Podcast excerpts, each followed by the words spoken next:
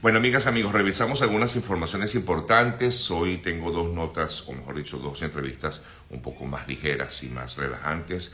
Pero antes de dar inicio a nuestras entrevistas del día de hoy, quiero comentar algunas informaciones destacadas. Entre ellas, eh, por supuesto, en el día de ayer, el gobierno de Chile reclamó a los gobiernos de Bolivia y de Venezuela el hecho de que no permitan la entrada de personas expulsadas de su país, migrantes expulsados de su país.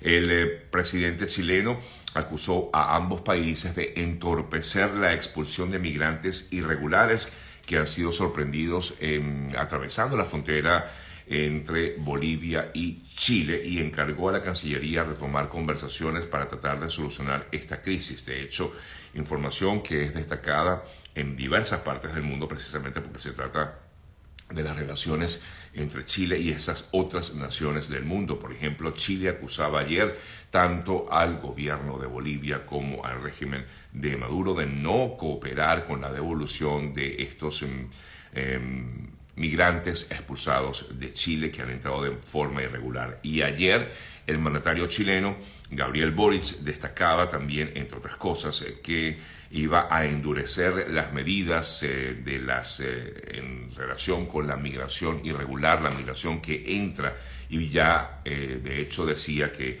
estaba esperando buscar, em, buscando la manera de que fuera una migración segura y ordenada y sobre todo tomando en cuenta de que iban a reforzarse esas medidas, medidas quise decir.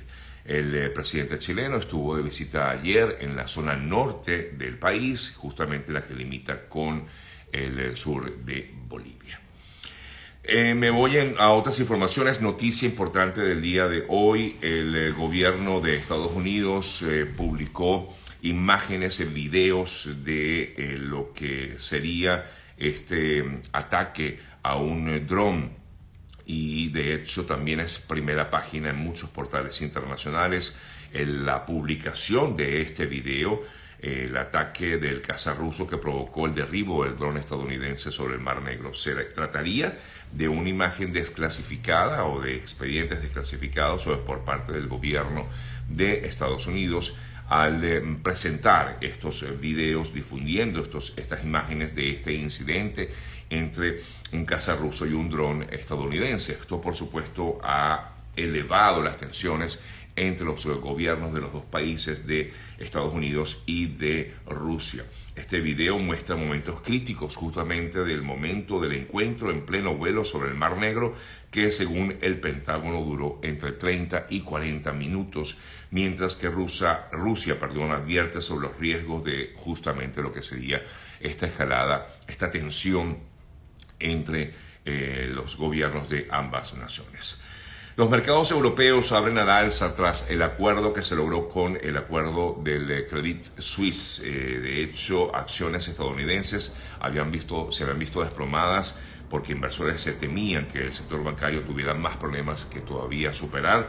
Las acciones del Credit Suisse cayeron, pero se recuperaron este jueves, hoy, luego de un acuerdo con el Banco Central Suizo. Y es que efectivamente el Banco Central de Suiza decidió intervenir en lo que sería, pudiera ser el colapso del Credit Suisse y justamente el, eh, el, gobierno, el Banco Central de Suiza dijo que estaba preparado para entregar todo un apoyo financiero a Credit Suisse en caso de ser necesario, luego de que las acciones del, del segundo mayor prestamista del, país, como lo es el Credit Suisse, se desplomaran también hasta un 30%. Y bueno, concluyendo esta primera parte del programa, les comento eh, otra información importante destacada de las últimas horas, una situación vivida en Colombia, fallecidos ah, tras la explosión de una mina de carbón en la localidad de Sutatausa, en el departamento colombiano de Cundinamarca. Eh, se informó que 11 personas, 11 mineros fallecieron y mientras los equipos, de, los equipos de rescate continuaban buscando a otras 10 personas luego de la explosión registrada el pasado martes en la zona de El Cajón y que afectó varias minas en esta zona del eh, departamento de Cundinamarca en Colombia. Eh, y esto, pues como ya comentaba, pues lamentablemente dejó sin vida a unas 11 personas.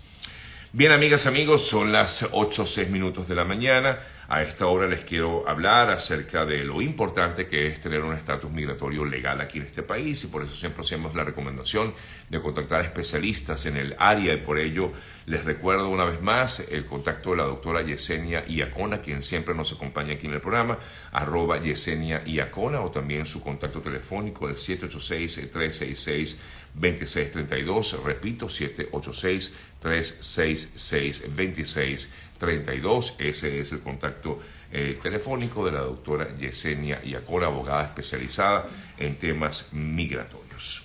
Oye, hablando antes de, empezar con nuestra entrevista, discúlpame Alicia, que sé que estás esperando por allí, eh, hablando de, de temas de migrantes, ayer el Instituto Nacional de Migración de México localizó a 61 venezolanos en situación irregular en el patio de una empresa ferroviaria eh, eh, de transporte Ferromex en Torreón. Eh, según informó el Instituto de Migración, se trataba o se trata de 30 hombres, 15 mujeres y 16 menores de edad que forman 10 núcleos familiares de distintas nacionalidades, pero la gran mayoría de ellos era o son venezolanos. Estas personas se encontraban en el, patio de esta empresa ferroviaria en eh, Coahuila. Eh, según el comunicado emitido por el Instituto de Migración Mexicano, los migrantes se enfrentaron con agentes eh, lanzando palos y piedras a su llegada, tras lo cual intentaron huir saltando las vallas que limitan a este recinto. Finalmente, las personas fueron detenidas. Estamos hablando de 61 personas detenidas, trasladadas a la sede del Instituto Nacional de Migración en México.